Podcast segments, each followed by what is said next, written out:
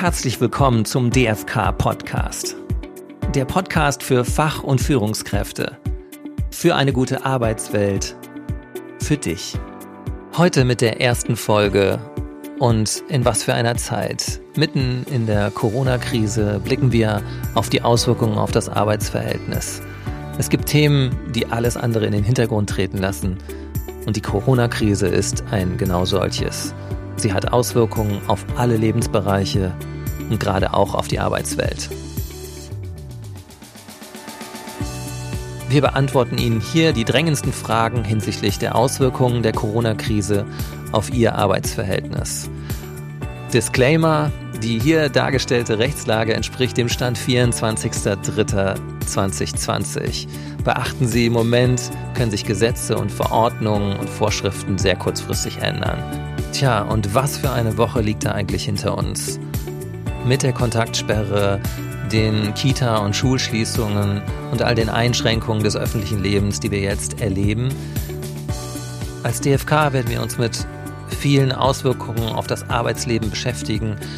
Heute und in diesem Podcast wollen wir mal anfangen mit den Auswirkungen auf das Rechtsverhältnis, also auf das Arbeitsverhältnis ähm, und welche Rechte und Pflichten Sie jetzt im Moment haben. Wir haben dazu einmal die wichtigsten Fragen gesammelt, die uns schon erreicht haben und die, die wir wirklich wichtig finden in der jetzigen Situation. Vorweg schicken möchte ich, dass es zunächst mal Aufgabe jeder Führungskraft ist, seiner Fürsorgepflicht nachzukommen in dieser schwierigen Zeit und Mitarbeiter zu schützen. Und da gibt es auch einen rechtlichen Anhaltspunkt für, nämlich Paragraph 618 BGB, der enthält nämlich eine solche Pflicht für jetzt angemessene Schutzmaßnahmen, zum Beispiel die Möglichkeit der Reinigung der Hände etc. Dazu müssen Sie als Vorgesetzter und Arbeitgeber erstmal die Räumlichkeiten und die Arbeitsbedingungen so gestalten, dass diese Möglichkeiten da sind und Sie die derzeitigen Ansteckungsgefahren minimieren. Das ist mal das Allerwichtigste. Hinzu kommen die natürlich arbeitsschutzrechtlichen Vorschriften, die jetzt einzuhalten sind und alle zum Ziel haben, dass der Arbeitgeber den Schutz vor den Gesundheitsgefahren im Betrieb sicherstellt.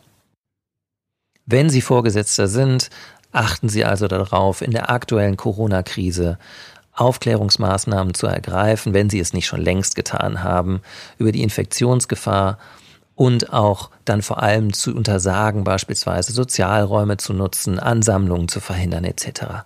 Das haben Sie sicherlich schon getan. Es müssen auch Regelungen zu Dienstreisen und zur Rückkehr aus dem Urlaub und Verhaltensregelungen über die Hygiene am Arbeitsplatz aufgestellt werden. Das ist ganz wichtig. Also vor allem das Gebot des Händewaschens und das Verbot des Händeschüttelns und die Niesetikette. Das haben Sie sicherlich schon alles in Ihrem Betrieb sichergestellt und in Ihrer Abteilung. Das möchte ich aber diesem Podcast voranstellen, weil es einfach das ist, was im Moment am wichtigsten ist, nämlich dass wir alle darauf achten, dass die Ansteckungsgefahren vermieden werden. Der zweite Punkt, der für unsere Mitglieder wichtig ist, ist sicherlich das Thema Homeoffice. Diejenigen, die remote arbeiten können, arbeiten remote im Moment. Und natürlich muss man erstmal fragen, besteht ein Recht des Arbeitnehmers, im Homeoffice zu arbeiten?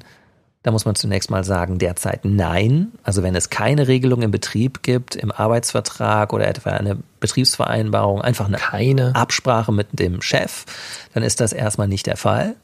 Das Weisungsrecht hinsichtlich des Arbeitsortes steht natürlich erstmal dem Arbeitgeber zu und Arbeitnehmer können dies jedoch mit ihrem Arbeitgeber dann einfach vereinbaren. So. Dazu ist es in den meisten Fällen in denen Remote möglich ist, natürlich auch gekommen. Seit einer Woche, über einer Woche arbeiten jetzt alle, die Remote arbeiten können. Jetzt mal mindestens schon äh, Remote und das ist auch gut. Dazu kann man natürlich dann noch begleitende Vereinbarungen treffen. Das wird im Moment auch tatsächlich getan und ist auch sicherlich gut, dass man da ein bisschen Rechtssicherheit hat, wie das denn jetzt weitergeht, wenn man das Wochen oder gar Monate fortführen würde. Dazu stellen wir unseren Mitgliedern übrigens auch eine Vereinbarung, eine Mustervereinbarung zum Thema Homeoffice zur Verfügung. Also, wenn Sie Mitglied sind, schauen Sie einmal auf der Webseite vorbei. Im internen Mitgliederbereich Mein DFK finden Sie eine solche Vereinbarung als Muster zum Download. Die zweite Frage zum Homeoffice ist, besteht die Möglichkeit einer Weisung des Arbeitgebers, dass der Arbeitnehmer ins Homeoffice gehen muss? Also insbesondere, wenn der Arbeitnehmer das nicht will. Dazu muss man sagen, dass wenn arbeitsvertraglich hierzu nichts vereinbart ist, das ist oft der Fall, kann der Arbeitgeber grundsätzlich erstmal keine Weisung zur Arbeit im Homeoffice aussprechen. Denn er muss dem Arbeitnehmer erstmal an dem Arbeitsort einsetzen, der vertraglich vereinbart ist. Das ist auch schon so vom Landesarbeitsgericht Berlin-Brandenburg beispielsweise entschieden worden. Aber in der derzeitigen Situation wird man annehmen müssen, dass eine arbeitsvertragliche Nebenpflicht zur Rücksichtnahme auf die Interessen des Arbeitgebers besteht und hier in diesem Notfall zur Abwendung oder Minimierung eines erheblichen wirtschaftlichen Schadens es doch möglich ist, die Arbeitnehmer auch gegen deren Willen ins Homeoffice zu schicken.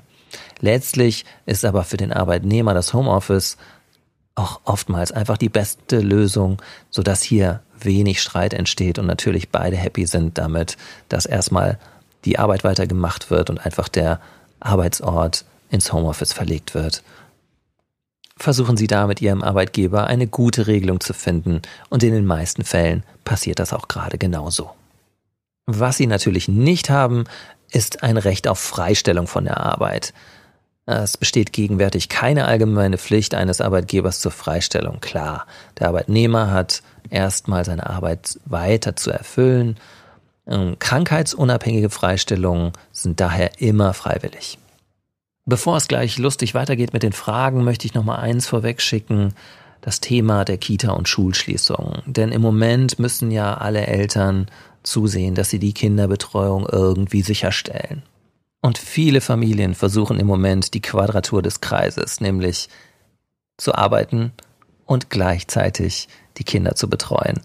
Das klappt in vielen Fällen auch ganz gut, in anderen ist das sicherlich eine große Herausforderung. Beim Homeoffice lässt sich das vielleicht noch irgendwie machen mit Aufteilung zwischen den jeweiligen Eltern und auch vielleicht noch mit Hinzuziehung von dritten Personen. Die Frage aber ist in der Tat, was ist, wenn das nicht möglich ist, also eine Betreuung nicht sichergestellt werden kann und Homeoffice mit Betreuung der Kinder gleichzeitig auch nicht möglich ist.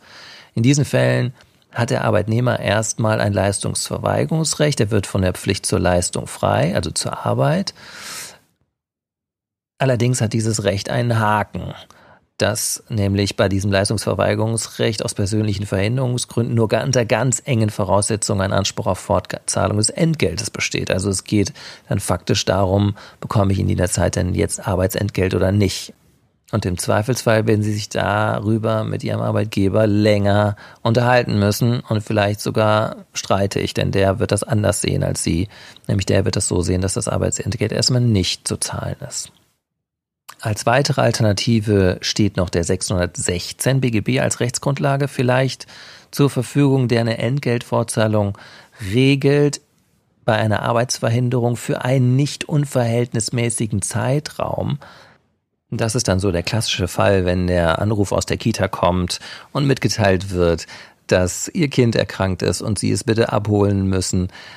Durch den 616 BGB wird dann sichergestellt, dass sie das genau tun dürfen und dass sie ihr Kind natürlich auch während der Erkrankung dann am nächsten Tag äh, oder auch am Folgetag dann noch betreuen können. Das Problem ist hier aber, dass die Kita- und Schulschließungen derart lang angelegt sind derzeit, dass man hier nicht mehr von einem verhältnismäßig kurzen Zeitraum sprechen kann und dann ein Entgeltvorzahlungsanspruch nach 616 BGB nicht mehr bestehen würde. Hier müssen also kreative Lösungen gefunden werden und beide Seiten müssen mitspielen. Das heißt, in dieser Situation ist auf jeden Fall jeden Eltern anzuraten, das Gespräch mit dem Arbeitgeber zu suchen Konkret würde ich Ihnen nochmal ein paar Lösungen für eine Anpassung der Arbeitsbedingungen in der Krisenzeit für Eltern nochmal mitgeben wollen. Erste Möglichkeit, die beste Möglichkeit, schon eben genannt, ist natürlich das Homeoffice. Vielleicht ist die gewohnte Effektivität bei der Arbeit mit den Kindern zu Hause ein bisschen eingeschränkt, aber hierfür muss Verständnis bestehen. Viele Eltern arbeiten insofern auch mehr, als dass die Anreisezeit wegfällt und abends sie noch weiterarbeiten. Haben sie als Führungskraft also da Vertrauen in ihre Mitarbeiter. Es ist im Moment wirklich die beste Lösung für beide Seiten. Zweite Lösungsmöglichkeit ist das Nehmen oder Anordnen von Urlaub. Dazu ist zu sagen, dass der Arbeitgeber grundsätzlich erstmal nicht einseitig und schon gar nicht gegen den Willen des Arbeitnehmers Urlaub anordnen darf und natürlich auch nicht unbezahlten Urlaub. Wir haben schon einige Fälle gehabt, ähm, wo das aber genauso passiert ist. Was noch häufiger passiert, ist gerade die sehr deutliche Bitte der Unternehmen, nun den noch nicht verplanten Urlaub zu nehmen. Natürlich kann der Arbeitnehmer dieser Bitte auch nachkommen, das steht ihm frei. In Betrieben mit Betriebsrat oder Sprecherausschuss kann man auch eine Betriebs- oder Sprecherausschussvereinbarung über so einen Betriebsurlaub dann treffen. Dabei ist aber darauf zu achten, dass nicht der gesamte Jahresurlaub verbraucht wird, klar. Dritte Lösungsmöglichkeit ist das Thema Arbeitszeitkonto, wenn das für den entsprechenden Mitarbeiter geführt wird. Also der Abbau von Arbeitszeitguthaben wo diese bestehen und die Anordnung von Minusstunden ist eine weitere Möglichkeit, das Ganze zumindest für eine gewisse Zeit zu regeln. Aber auch hier der Hinweis, Arbeitgeber können nicht einseitig Minusstunden anordnen. Auch das muss eine Vereinbarung sein. Minusstunden müssen ja dann nachgearbeitet werden über einen zu definierenden Zeitraum. Und dafür braucht man eine Regelung im Betrieb, dass die Arbeitgeber das dann auch so tun dürfen. Vierte Möglichkeit ist eine befristete Reduzierung der Arbeitszeit, was auch schon hier und da vorgeschlagen wurde. Natürlich kann man die Arbeitszeit für einen befristeten Zeitraum reduzieren, kein Problem, einvernehmlich ist das möglich. Arbeitszeit und Arbeitsentgelt werden dann in gleichem Umfang reduziert. Diese Variante kann für den Arbeitnehmer mit einem Verdienst über der Beitragsbemessungsgrenze in der Arbeitslosenversicherung unter Umständen vorteilhafter sein als die Einführung von Kurzarbeit. Zu der Kurzarbeit komme ich gleich noch. Ich möchte noch einen Punkt nennen, nämlich beispielsweise einen unbezahlten Urlaub zum Beispiel an einem Tag pro Woche. Auch das wird hier und da jetzt vorgeschlagen. Also statt einer Reduzierung der Arbeitszeit befristet auf einen bestimmten Zeitraum kann der Arbeitnehmer sich beispielsweise bereit erklären, für eine bestimmte Zeit einen Tag pro Woche unbezahlten Urlaub zu nehmen. Das hat den Vorteil, dass man dies auch einfach über einen entsprechenden Urlaubsantrag regeln kann, ohne den Arbeitsvertrag ändern zu müssen. Also denken Sie auch vielleicht einmal über einen solchen Vorschlag nach, der Ihnen möglicherweise nützt, ähm, weil Sie dann in der Zeit zumindest äh, die Kinderbetreuung übernehmen können und auf der anderen Seite vielleicht den wirtschaftlichen Interesse des Arbeitgebers nützt. Und wenn wir gerade beim wirtschaftlichen Interesse des Arbeitgebers sind, ähm, letzte Möglichkeit hier der Anpassung der Arbeitsbedingungen ist natürlich auch ein Gehaltsverzicht, den man vereinbaren kann. In der Finanzkrise 2008 haben schon viele Unternehmen auf einen freiwilligen, teilweisen Gehaltsverzicht gesetzt für einen begrenzten Zeitraum, um hier aus Solidarität mit dem Unternehmen wirtschaftliche Schwierigkeiten abfedern zu können. Und in der Tat haben das dann auch viele insbesondere dann im außertariflichen und leitenden Bereich auch so angenommen, um durch diese schwierige Zeit zu kommen. Was beide Seiten tunlichst vermeiden sollten, ist das Ganze gegen den Willen des anderen durchzusetzen. Das heißt, eine Änderungskündigung zur Reduzierung der Arbeitszeit oder des Entgeltes ist für beide Seiten nachteilig und für den Arbeitgeber mit großen Risiken verbunden, da das vor Gericht oft schief geht also im Sinne beider Parteien in jedem Fall zusammensetzen und eine dieser Möglichkeiten finden, die ich gerade genannt habe, oder auch Kombinationen der oben genannten Verfahren. Das geht natürlich auch. Hubertus Heil hat zuletzt angedeutet, dass unverhältnismäßige Lohneinbrüche beim Arbeitsausfall wegen notwendiger Kinderbetreuung vermieden werden sollen und unter Umständen wird es hier also noch eine entsprechende gesetzliche Regelung geben, die dies auffangen soll. Das müssen wir also in den nächsten Wochen noch aufmerksam verfolgen und wir werden Sie hier auch informiert halten als Mitglied.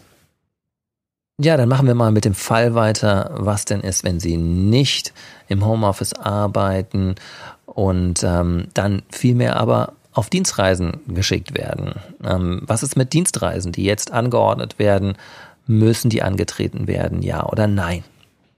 Wir haben ja eben gehört, dass der Vorgesetzte und der Arbeitgeber seine Mitarbeiter schützen muss, letztendlich auch dafür sorgen muss, dass die Ansteckungsgefahr so klein gehalten wird wie möglich. Erstmal gilt aber, dass ein allgemeines Infektionsrisiko nicht dazu führt, dass der Arbeitnehmer die Dienstreise per se verweigern darf. Auch Ausgangssperren oder die jetzigen Kontaktsperren ändern daran im Regelfall erstmal nichts.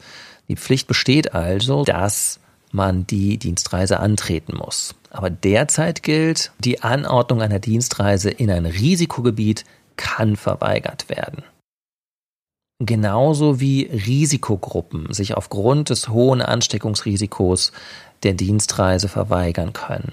Also sprechen Sie da mit Ihrem Chef, äh, dass Sie zu einer Risikogruppe gehören oder dass es sich um ein Risikogebiet handelt, dann ist in der Tat es möglich zu sagen, die Dienstreise treten Sie nicht an. Und hinzufügen möchte ich auch noch, wenn das Robert Koch Institut anordnen würde, dass die Gefährdungslage hochgestuft wird, also von derzeit der zweithöchsten Stufe hoch auf sehr hoch, dann kann man die Anordnung einer Dienstreise auch in jedem Fall verweigern. Hoffen wir mal, dass es nicht dazu kommt.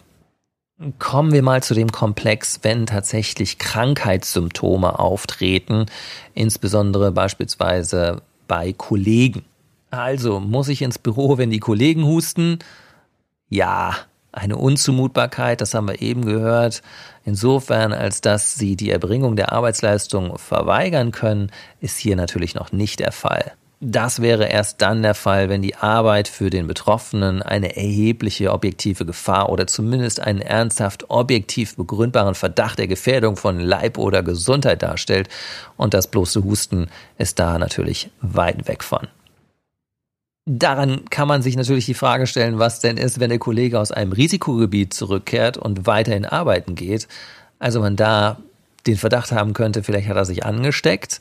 Auch hier Grundsatz vom Paragraph 618 BGB. Der Arbeitgeber muss die Maßnahmen zur Abwendung einer Gefahr ergreifen und es kann auch ein Leistungsverweigerungsrecht bestehen, wenn das nicht passiert. Also wenn ein Arbeitnehmer in dem konkreten Fall aus einem Risikogebiet wiederkehrt und dann mit anderen Arbeitnehmern in einem Raum arbeitet, gegebenenfalls dann tatsächlich Krankheitssymptome aufweist, dann wird man ein Leistungsverweigerungsrecht des gesunden Mitarbeiters wohl annehmen müssen. Das heißt also auch, dass Arbeitnehmer, die aus einem Risikogebiet zurückgekommen sind, sinnvollerweise ins Homeoffice geschickt werden oder freigestellt werden sollten, um die anderen Arbeitnehmer nicht zu gefährden in der Tat, daran sollte sich jeder Vorgesetzte im Moment halten.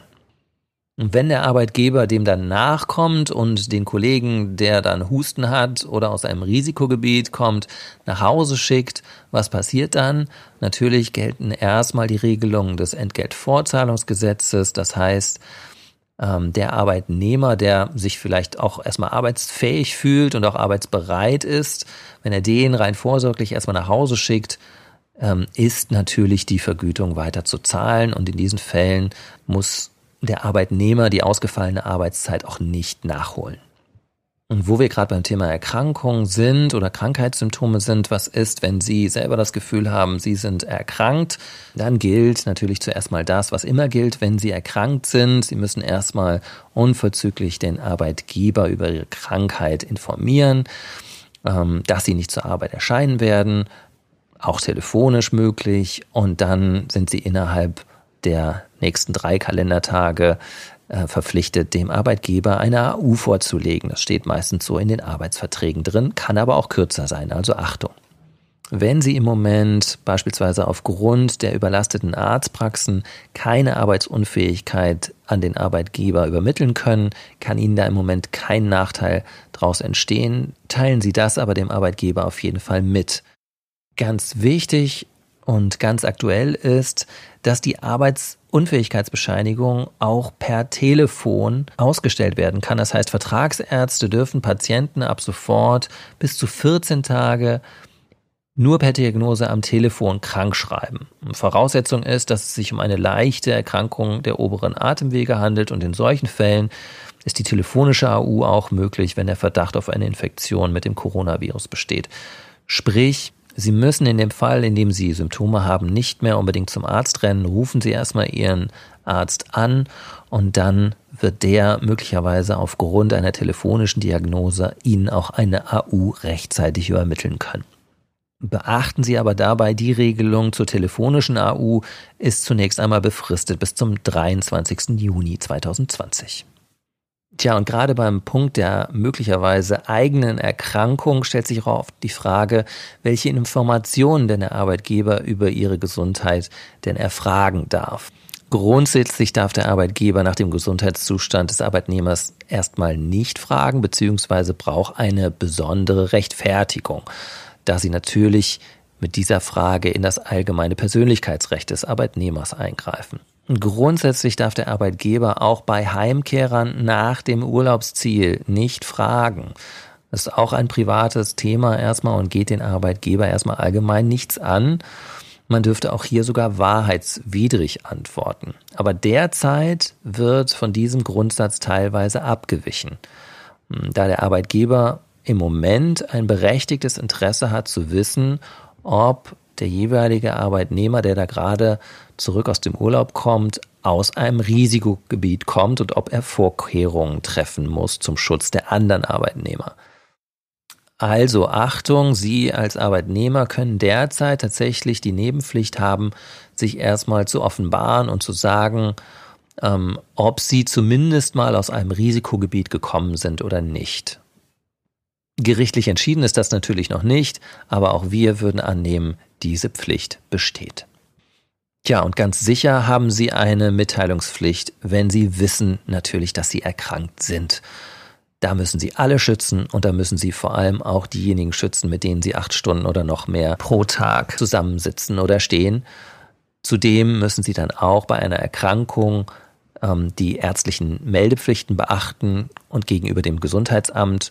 Und im Übrigen, das Gesundheitsamt wird in der Regel auch den Arbeitgeber informieren. Also tun Sie es sofort zum Schutz Ihrer Kollegen. Die Situation von Schwangeren und Immunschwachen bedarf auch eines Blickes, denn ähm, gegenwärtig führt die Situation zwar nicht zu einem Beschäftigungsverbot nach Mutterschutzgesetz, äh, insbesondere ist Covid-19 kein Gefahrstoff oder Biostoff in diesem Sinne. Wenn aber das Robert Koch Institut zukünftig feststellen würde, dass hier eine besondere Gefährdung besteht, dann kann sich das wiederum ändern. Derzeit gibt es dafür aber keine Anhaltspunkte.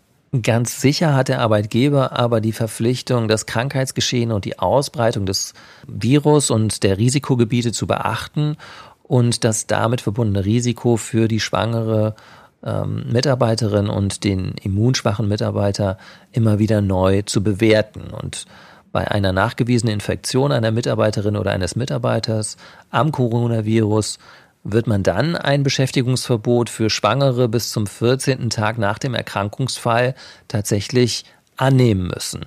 Das gilt ebenso, wenn im Arbeitsumfeld der Schwangeren bei einer Person ein ärztlich begründeter Verdacht einer Infektion abgeklärt wird. Ähm, bestätigt sich der Verdacht auf eine Infektion nicht, kann die Schwangere dann natürlich weiter beschäftigt werden. Beispielsweise auch im Zusammenhang mit Dienstreisen besteht eine gesteigerte Fürsorgepflicht des Arbeitgebers und hier wird man Stand heute auch ein Leistungsverweigerungsrecht bei Dienstreisen für Schwangere äh, entsprechend bejahen können. Jetzt nochmal ein kleines Bonmot. Natürlich werden wir auch gefragt, was denn mit genehmigtem Urlaub in den nächsten Wochen ist, ähm, der sich ja nicht so richtig gut anfühlt, weil man Kontaktsperre hat und ähm, man nicht so richtig raus kann und auch die Reise gecancelt wurde. Ganz klar, bereits genehmigter Urlaub wird nicht rückgängig gemacht. Wenn also der Antrag für diese bevorstehende Zeit genehmigt ist, auch wenn die Bewegungsfreiheit eingeschränkt ist, ähm, dann bleibt dies natürlich so bestehen. Nach dem Motto, man kann auch zu Hause schön Urlaub machen und daran muss der Arbeitgeber auch nichts ändern. Jetzt als nächstes so ein Teil zum kollektivrechtlichen ähm, muss der Betriebsrat beispielsweise beteiligt werden an den allgemeinen Maßnahmen zum Corona-Schutz? Ja, in der Tat. Hier ist die Mitbestimmung des Betriebsrates und möglicherweise auch des Sprecherausschusses zu beachten. Es gibt zwar eine Notfallrechtsprechung, diese wird aber wirklich nur in besonderen Ausnahmefällen einschlägig sein, um in potenziellen Eil- oder Notfällen rechtssicher und schnell handlungsfähig zu bleiben sollte der Arbeitgeber vorsorglich eine umfassende Regelung mit dem Betriebsrat und dem Sprecherausschuss treffen, also beispielsweise eine Rahmenvereinbarung für einen Pandemie- oder Notfallplan. Wenn der nicht besteht, dann kann man das jetzt noch tun.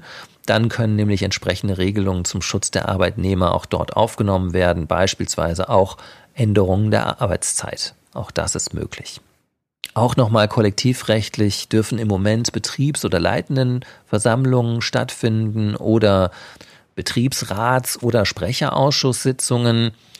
Natürlich sind alle größeren Versammlungen im Moment ausgeschlossen.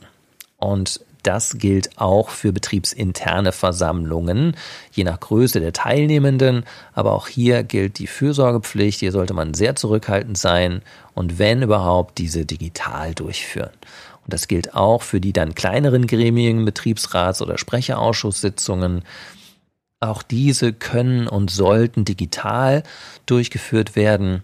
Also unseres Erachtens auch nach dem, was gerade äh, Hubertus Heil in den letzten Tagen verfügt hat, sind Videokonferenzen zulässig, da dort auch die Gefahr minimiert wird, dass Menschen teilnehmen, die nicht vorgesehen sind.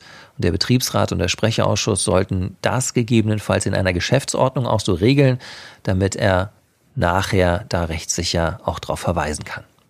Tja, und da sich nun doch erweist, dass viele Betriebe jetzt in akute Schieflage geraten, also eine Betriebsstörung oder gerade sogar Betriebsschließungen drohen, ist in der Tat die Frage, habe ich eigentlich im Fall einer vorübergehenden Betriebsstörung oder Schließung Anspruch auf eine Entgeltfortzahlung? Wichtige Frage. Erstmal kann man beruhigen. Es gilt natürlich der Grundsatz, dass der Arbeitgeber das Entgelt zahlen muss und tatsächlich auch Probleme in der betrieblichen Sphäre zunächst mal den Arbeitgeber treffen. Ähm, dazu würden Fälle zählen, in denen es aufgrund von Covid-19-Erkrankungen zu erheblichen Personalausfällen oder Versorgungsengpässen käme, in deren Folge der Arbeitgeber die Betriebstätigkeit vorübergehend einstellen würde. Die Arbeitnehmer behalten also in diesen Fällen ihren Entgeltanspruch, auch wenn sie faktisch nicht arbeiten können. Das ist der Grundsatz, aber hierzu kann es einzel- oder kollektivvertragliche Vereinbarungen geben, die dann Abweichendes regeln. Also das muss man sich dann im Einzelnen nochmal angucken. Und das gilt auch für das ganz wichtige Feld der Kurzarbeit. Denn hier muss tatsächlich eine vertragliche oder kollektivrechtliche Regelung zuvor liegen. Was ist Kurzarbeit? Also etwa weil Lieferengpässe infolge des Coronavirus auftreten und der Betrieb infolge dessen nur eingeschränkt oder gar nicht arbeitsfähig ist oder weil der Betrieb auf behördliche Anordnung schließen muss, dann kommt eine Anordnung von Kurzarbeit in Betracht und dann gibt es möglicherweise auch einen Anspruch der betroffenen Arbeitnehmer auf Kurzarbeitergeld. Kurzarbeitergeld kann für eine Dauer von bis zu jetzt aktuell 24 Monaten bewilligt werden und wird dann in derselben Höhe wie Arbeitslosengeld bezahlt und beträgt dann 67 bzw. 60 Prozent der Differenz zwischen dem pauschalierten Nettoentgelt, das ohne Arbeitsausfall gezahlt worden wäre, und dem pauschalierten Nettoentgelt aus dem tatsächlich erhaltenen Arbeitsentgelt. Also, wenn es Kurzarbeit null gibt, tatsächlich Sie also ähm, kein Arbeitsentgelt erhalten, bekommen Sie 67 Prozent ihres letzten Nettos, wenn sie denn dann Familie haben. Die Voraussetzungen des Kurzarbeitergeldes prüft dann die Agentur für Arbeit im Einzelfall und dazu muss dann das Unternehmen einen entsprechenden Antrag stellen. Der Arbeitgeber kann nicht einfach so Kurzarbeit anordnen. Es muss dafür eine Rechtsgrundlage geben, also entweder in Ihrem Arbeitsvertrag oder in kollektivrechtlichen Vereinbarungen, in der Betriebsvereinbarung beispielsweise. Schauen Sie also da einmal rein, dann wissen Sie, ob das zulässig ist oder nicht. Das Entgelt ist übrigens weiter zu zahlen, wenn es einen Verdachtsfall auf Covid-19 gibt in Ihrem Betrieb und der Betrieb deswegen präventiv geschlossen wird. Auch das ist vorgekommen bei einer solchen präventiven Betriebsschließung ähm, ist das eine Störung, die das allgemeine Betriebsrisiko des Arbeitgebers betrifft und dieser dieses Risiko auch tragen muss. Der Arbeitslohn ist jedenfalls in dem Fall weiterzuzahlen. Tja, und wie stellt der Arbeitgeber sicher, dass er weiß, dass er auch die Arbeitnehmer, die hier erkrankt sind, auch tatsächlich herausfischt also hat er eine Möglichkeit, Gesundheitskontrollen durchzuführen, beispielsweise als Zugangsvoraussetzung zum Betrieb. Das hängt vom Einzelfall ab, in Abwägung der betroffenen Grundrechte natürlich. Rein präventive Gesundheitskontrollen sind jedenfalls nicht zulässig. Und entscheidend ist in dem Zusammenhang auch, welche Person beispielsweise kontrolliert, auch wer der Betriebsrat in jedem Fall zu beteiligen. Und im Folgenden ist natürlich genau auf die Verwendung der Daten dann nach Datenschutzgrundverordnung zu achten. Also da ist viel, viel Aufwand nötig. Und deshalb darf der Arbeitgeber den Arbeitnehmer auch nur in Ausnahmefällen verpflichten, sich auf Corona testen zu lassen. Nur bei konkreten Anhaltspunkten auf eine Erkrankung. Letztendlich, wenn der Arbeitnehmer nicht aus einem Risikogebiet kommt und auch keine Krankheitszeichen hat, wird das nicht möglich sein. Tja, und jetzt hoffen wir mal, dass Sie sich gut eingerichtet haben, dass der Tag läuft. Wir werden sicherlich bald eine Folge machen, wo wir nochmal genau darauf gucken, Beispielsweise, wie man aus dem Homeoffice seine Mitarbeiter führt und wie man sich vielleicht auch das Homeoffice so einrichtet, dass man, wenn man das noch nicht gewohnt ist, schlagkräftig, effizient arbeiten kann. Wir wünschen Ihnen jedenfalls, dass Sie gut durch diese herausfordernde Zeit kommen, dass Sie gesund bleiben. Und wenn Sie Fragen haben zu diesem Komplex oder einem Verwandten, zum Arbeitsverhältnis, zu dem, was Sie im Moment für Rechten und Pflichten haben, dann kontaktieren Sie uns gerne. Wir beraten und vertreten Sie in allen Fragen des Arbeits- und Sozialrechts kostenlos als Mitglied. Also kommen Sie auf uns zu, gerade in diesen Zeiten. Wir würden uns freuen. Alle Infos zum Podcast findest du unter podcast.dfk.eu.